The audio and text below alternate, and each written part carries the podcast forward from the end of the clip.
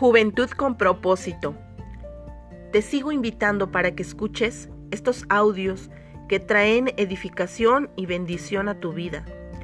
Recuerda mantener la palabra de Dios en tu mente y en tu corazón y ponerla en obra para que el Señor bendiga tu vida.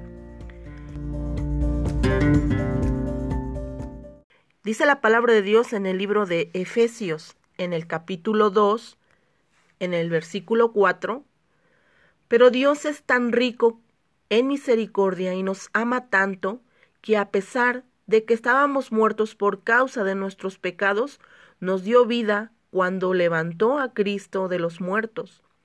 Es solo por la gracia de Dios que ustedes han sido salvados.